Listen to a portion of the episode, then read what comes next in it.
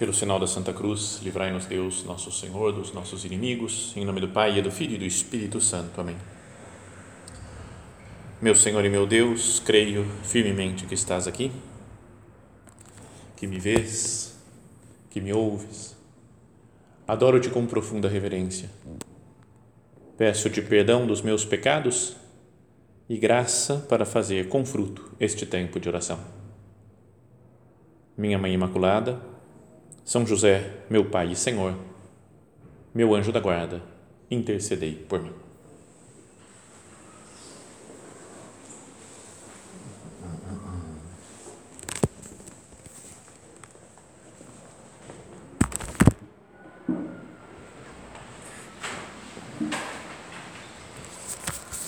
Continuando as nossas meditações né, sobre a palavra de Deus, sobre algumas histórias da Bíblia queria hoje começar com uma história do Novo Testamento, é uma coisa que aconteceu com São Paulo, e, e depois passamos por uma outra história que está mais de alguma forma né, ligada, que está no Antigo Testamento, de um dos patriarcas lá, o Jacó, ou Israel. Então, a cena da vida de São Paulo é do finalzinho da sua vida, da última viagem que ele fez, que foi quando ele estava preso e foi levado para Roma? Então preso, sendo levado de, de, de barco para Roma, ele sofreu tudo que se podia sofrer lá. Né? Estava com os soldados que o prendiam, estavam os marinheiros do barco, várias pessoas, e ele, é, confiando em Deus, mas passaram grandes apuros. Teve naufrágios, teve tudo, quase morreram. Depois ele chegou num lugar, depois de um naufrágio, veio uma cobra e picou ele. Depois ele, então, só coisas que podiam acabar com a vida dele, acabar com a vida das outras pessoas, morrerem na ilha, morrerem no, no, no mar antes de chegar nas, nas ilhas que foram parando.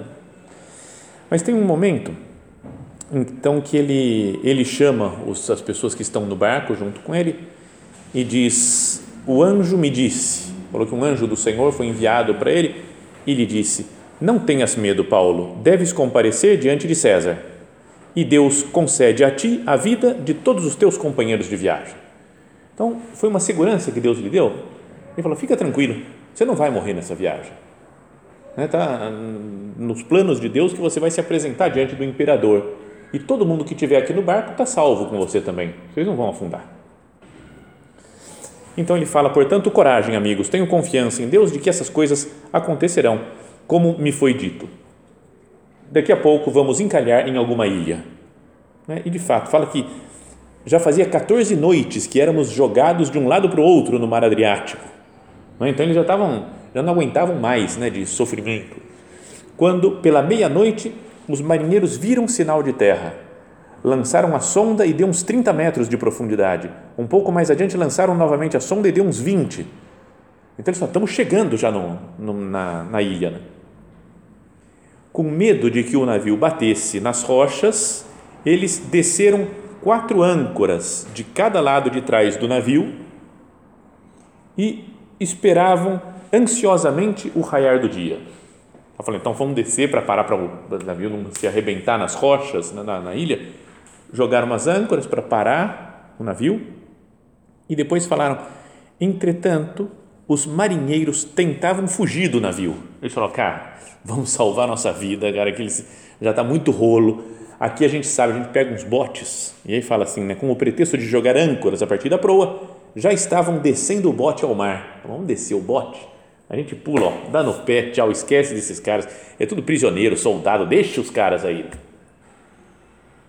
Mas Paulo disse ao centurião e aos soldados: Se eles não ficarem no navio, vós não vos salvareis. Deus falou para ficar todo mundo no navio, no barco. Então, se sair, vai morrer. Então, os soldados cortaram as cordas do bote e o deixaram cair no mar. Então, em vez de eles estavam começando a baixar né, a coisa para depois descer no, no, no, no, mar, descendo devagar o bote, chegaram os soldados lá e falaram assim: ó, não é para sair ninguém. Cortaram as cordas e acabou, perderam o bote, não tinha mais como sair do navio. Mas depois fala que então o navio chegou, amanheceu, né, e continua a história que eles viveram felizes para sempre, né, digamos assim, chegou lá e se salvaram. Mas queria que nós pensássemos nessa frase agora para começar a nossa oração. se eles não ficarem no barco, todos vão perecer. Ninguém vai se salvar se as pessoas não ficarem no barco.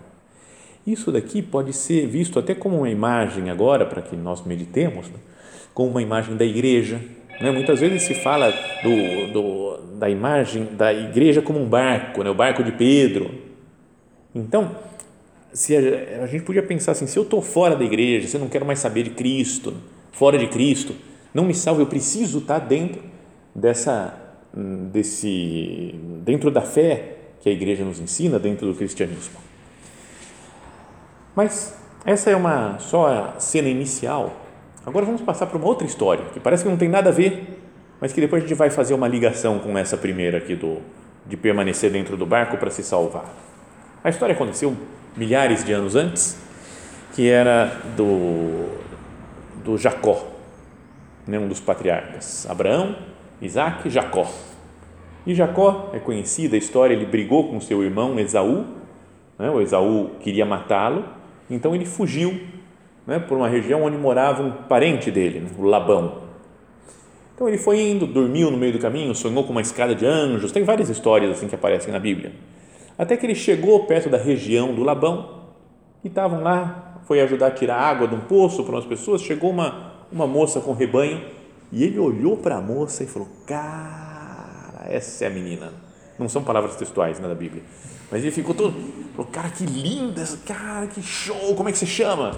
Raquel, chamava a menina. Aí ele foi, foi perguntar um pouco mais da vida dela e ela era filha do Labão, parente. Ele falou, acabou, estamos tudo em família, tudo meio parente e eu caso com você. E foi lá falar com o Labão, Labão, quero casar com a tua filha, Raquel. Então ela, ele falou, tá bom, mas antes você vai ter que trabalhar sete anos para mim. Depois eu te entrego a minha filha Raquel. E falou, beleza, tudo bem, sete anos, fácil, fácil, por essa menina vale a pena. Então ele trabalhou sete anos, chegou no dia do casamento e na noite de núpcias, parece que as pessoas na época, assim, a, noiva ia totalmente coberta, não dava para ver, assim, e entrava no escuro, né? tinha uma primeira relação depois do casamento. E parece que depois que amanheceu o dia, ele olhou e não era Raquel. O pai enganou, né? o pai da Raquel enganou porque ele queria passar a filha mais velha, que era Lia, mas feia, né? sei lá, feia, velha, gorda, você imagina, cada um pode imaginar como que, não fala nada disso aqui, né? não, era, não agradou tanto o olhar do Jacó, a Lia. Então ele se sentiu, imagina, acorda de manhã e ele fala, me enganaram, trabalhei sete anos para esse cara, olha o que ele me fez. Cara, vou já pedir a nulidade do meu casamento, né? Não seria fácil. Vou pedir a nulidade. Ele disse, não valeu, de jeito nenhum. Pelo amor de Deus, eu que não aguento essa mulher, ridícula essa mulher. Então ele foi tirar satisfação com Labão. O que, que você fez? O que, que você aprontou comigo? E o Labão explicou: não, mas é que sabe como é que é? Aqui o costume é assim: tem que casar primeiro a mais velha. Ela estava aí, encalhada, né? não, não, não, é exatamente assim, mas não, não casou, mesmo que você tenha gostado dela, não casou com a Lia, vai ficar com a Lia e não sei o quê. Não, mas eu quero a Raquel. Vamos fazer outro pacto. Se você trabalhar mais sete anos, aí eu te dou a Raquel. E não é que o cara topou. Ele gostava mesmo da Raquel. Né? Cara, trabalhar 14 anos para casar com uma menina. Tudo bem. Então, é... só que daí então ele trabalhou sete anos mais e se casou com a Raquel. Agora, a Lia, ela teve filhos, né? Teve um filho com o, com o Jacó, depois teve outro filho. Né? Não é que ele também teve uma noite só com a Lia e depois falou, acabou, eu vou me, me guardar para Raquel. Não, ele estava casado, estava casado, né? E aí continuou com a Lia, casou com a, com a Raquel, ficou casado com as duas. Só que a Raquel não conseguia ter filho. Então ele tentava, todo mundo tentava. E aí um dia ela foi reclamar com o Jacó e falou: Dá-me filhos ou eu morro. Nossa, sabe, desesperada, dramática também a mulher, né, a Raquel. E o Jacó podia pensar, cara, o problema é seu, né? Eu tenho filho com a Lia, você que é o problema, não sou eu. Mas não falou nada, ele falou, não, ele gostava, amava a Raquel, né? Então ficou assim, mas ele falou, mas eu não sou Deus para te dar um filho. O que, que eu posso fazer? Eu queria também, mas o que, que eu posso fazer? Então ela teve uma ideia. E ela falou, faz o seguinte, pega a minha escrava, a Bala, que chamava escrava da Raquel, tem um filho com ela e vai nascer na minha frente, assim, no meu colo vai nascer a, a criança, então vai ser meu filho. Aí o Jacó falou, tá bom, você que mandou. Então foi lá, teve uma relação com a Bala e teve um filho que nasceu e a Raquel ficou feliz da vida e não sei o que, depois parece que teve outro filho também, a Raquel continuou, ficou feliz. E aí a Lia tinha parado de ter filho enquanto isso, né? não conseguia mais se engravidar. Então ficou com raiva da irmã. O que, que você está pensando? Está roubando meu marido e não sei o quê. Vem cá, Jacó, agora você vai casar com a minha escrava também, vai juntar com ela, que é a Zelfa. E aí ele falou: tá bom, se vocês querem. Quatro mulheres o cara teve, né? duas mulheres oficiais e as duas escravas delas. E teve outros filhos com a Zelfa. Depois a Lia voltou a ter outro filho, então ficou feliz porque voltou a ter filho de novo. Então foi tudo, só a Raquel que nada, não tinha filho.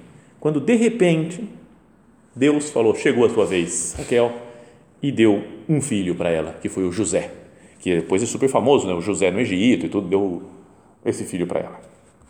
É, então ficou contente tá? e mais para frente ficou grávida outra vez do Benjamim.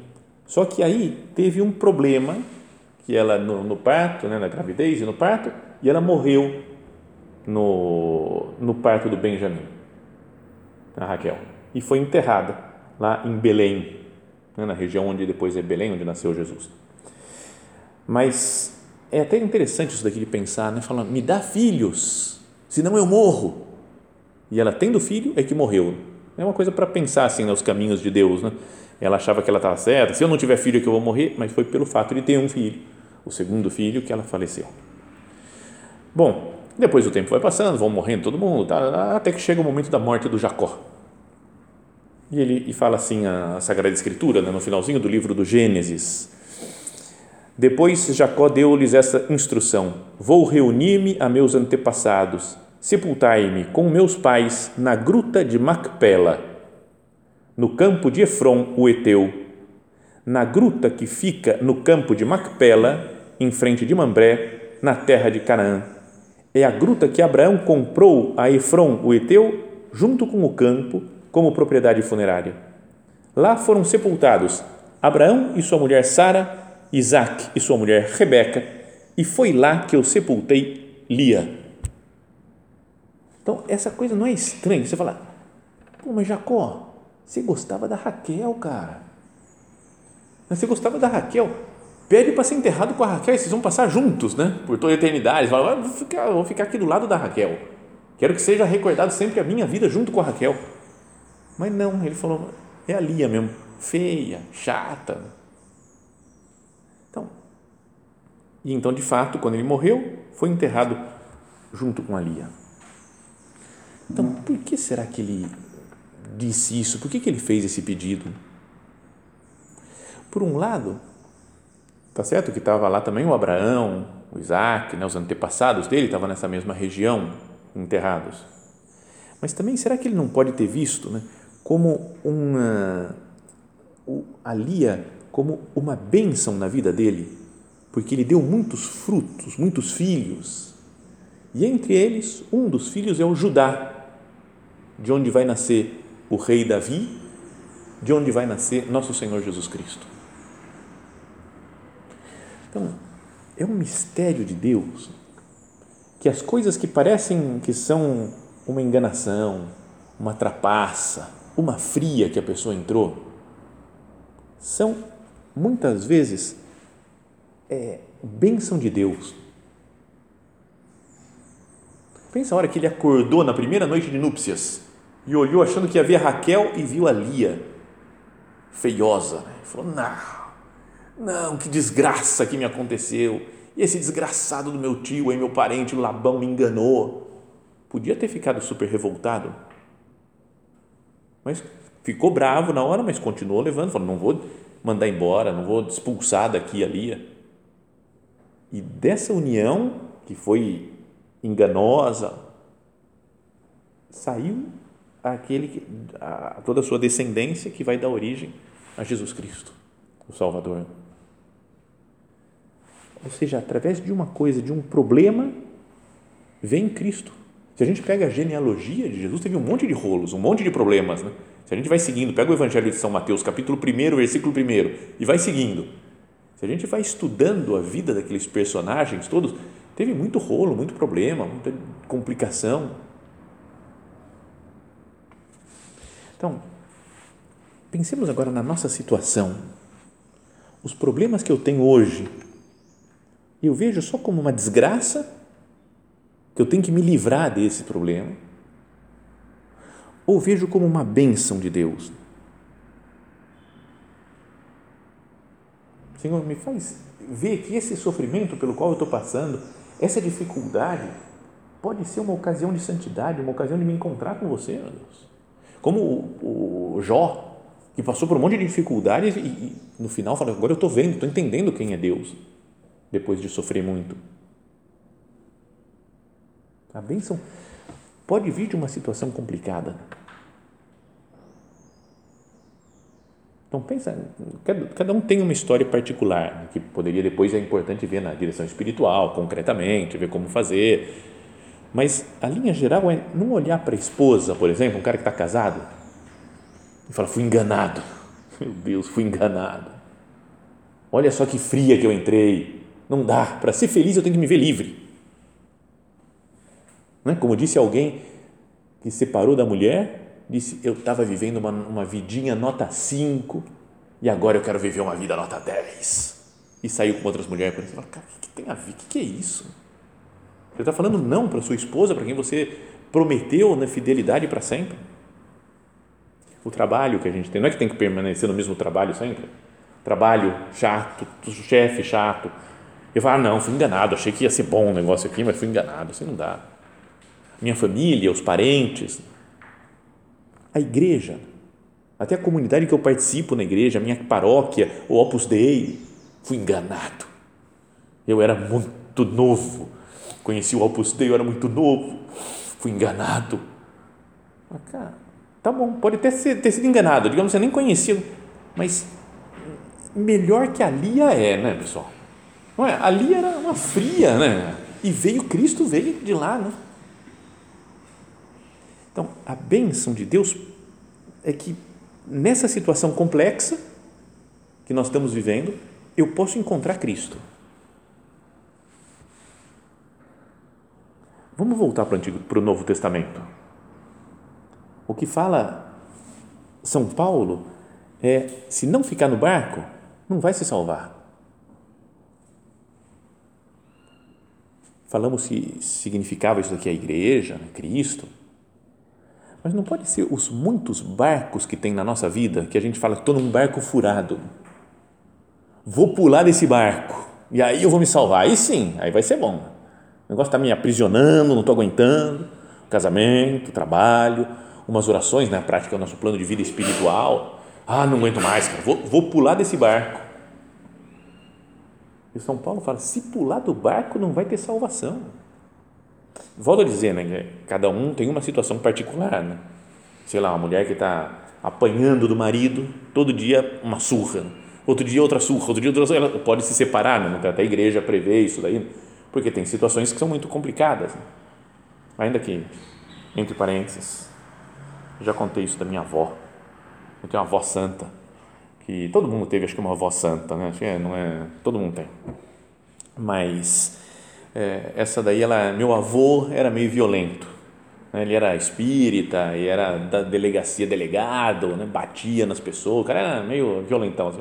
Gente boa, parece que era muito bom, muito honesto, muito, mas um pouco violento. E que bateu algumas vezes na minha avó, como era de praxe naquela época, talvez no começo do século passado. Né? E então, uma das vezes ele deu uma surra nela, ela ficou caída no chão. Eu imagino sangrando pela boca, assim, mas não sei como é que foi, não sei que bateu e ela ficou caída e enquanto ela estava caída, ele pegou o relógio de bolso que ele tinha, tirou e falou: Estou contando os minutos para você dizer, não sou mais católica. Chega desse negócio. E ela, caída ainda, falou: Você pode me cortar em pedacinhos e meus pedacinhos dirão: Eu sou católica.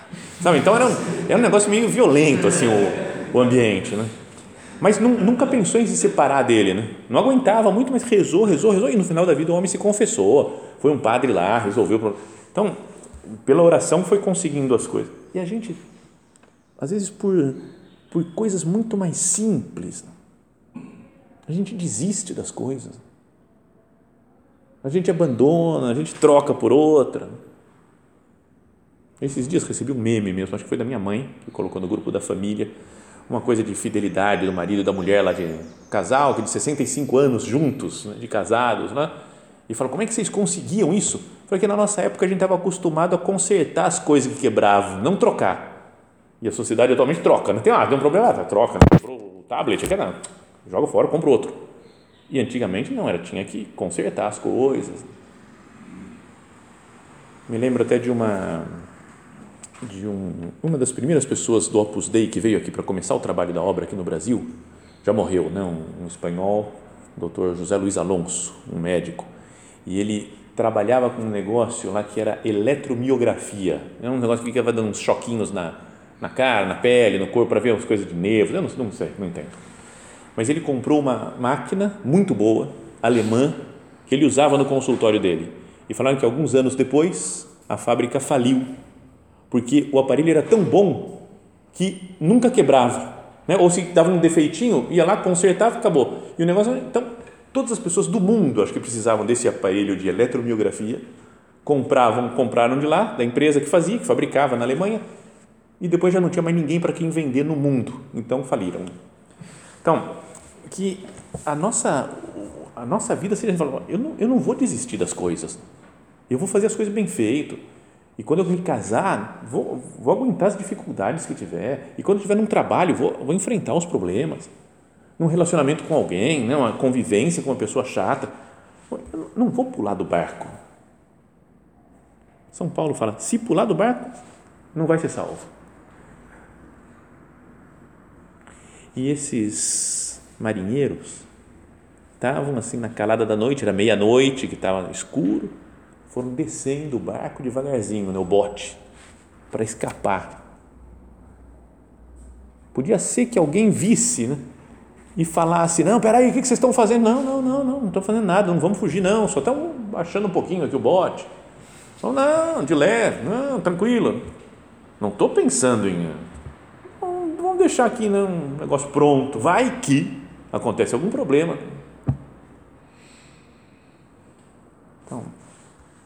Essa é a, a tentação que a gente tem de vez em quando de pensar em outras coisas fora da nossa vida. Né?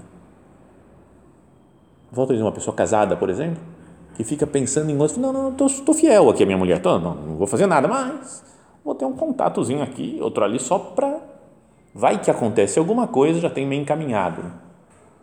Pessoa que está trabalhando numa empresa e que já tem outros meio amarrado, ó, se der problema aqui, eu vou para lá. Não é um padre, por exemplo, penso na minha vida, né? um padre, não, eu vou fazer isso daqui, eu estou aqui de padre, né? trabalhando, mas tem uns esquemas aí por fora, um negócio para ganhar um dinheiro. Né? Falava o Guimarães Rosa no livro logo Grande Sertão Veredas, passarinho que se debruça, o voo já está pronto.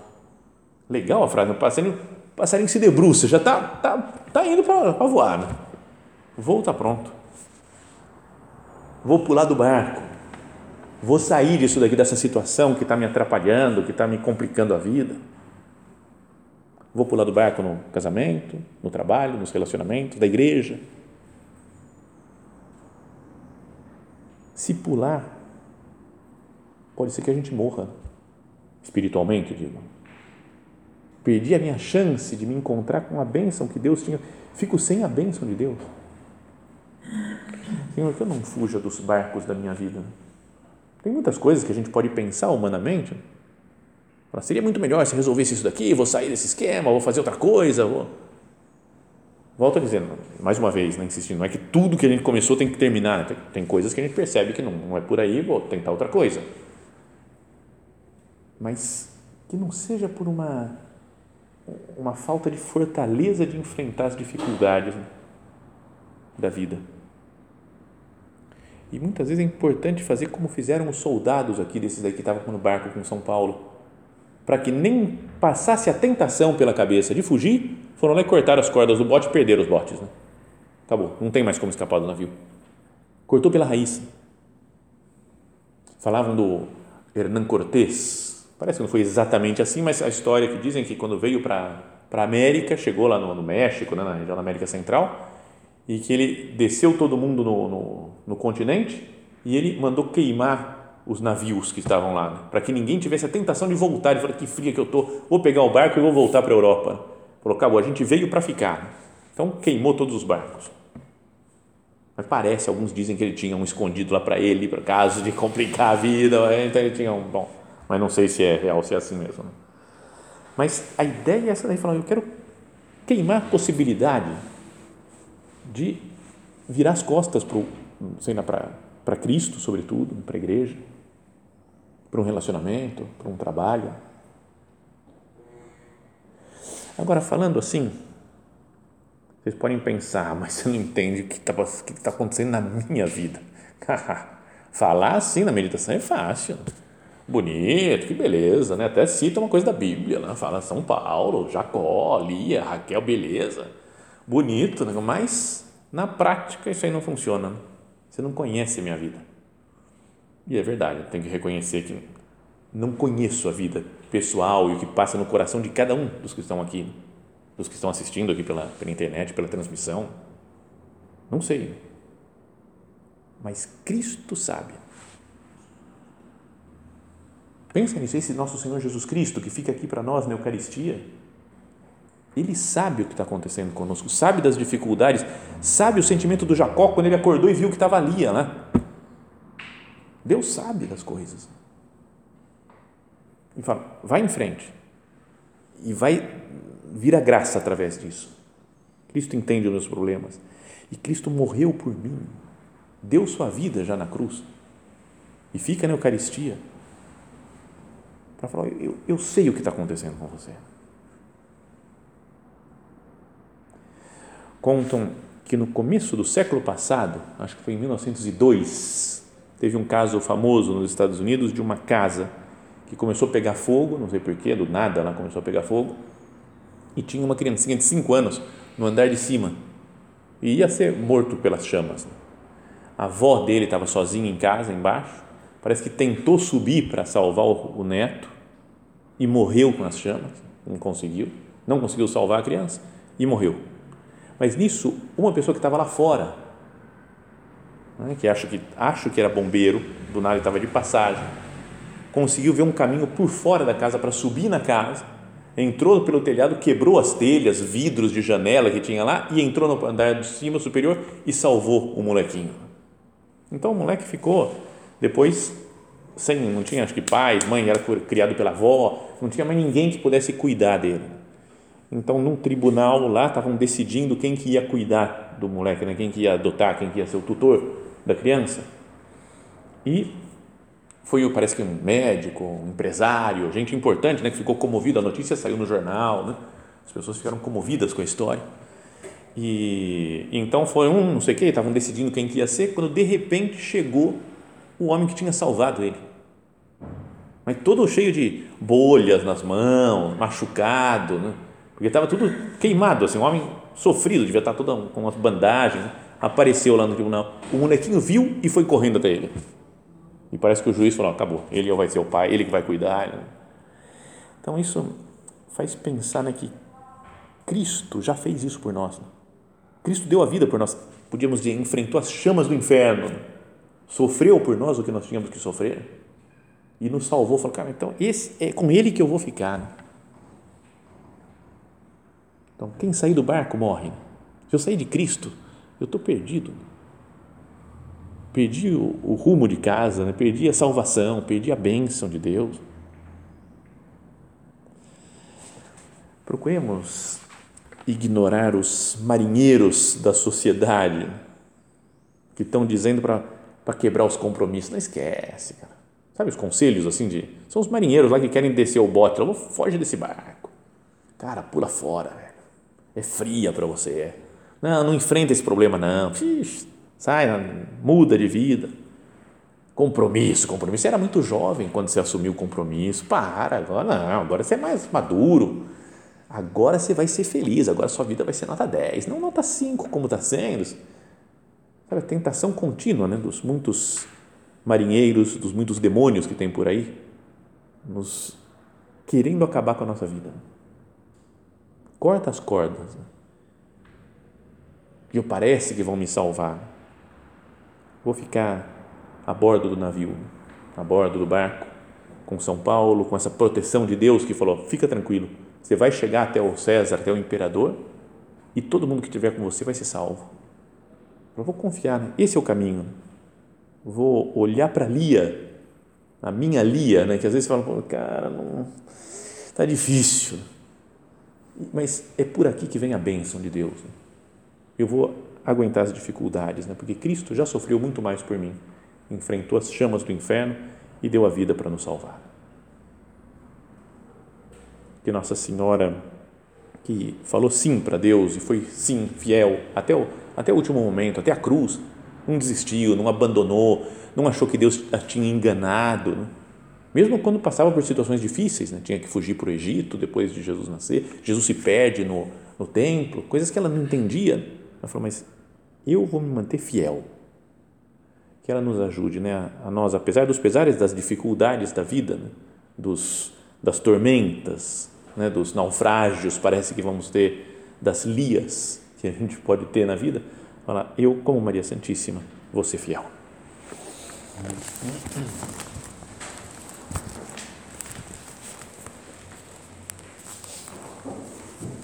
Dou-te graças, meu Deus, pelos bons propósitos, afetos e inspirações que me comunicaste nesta meditação.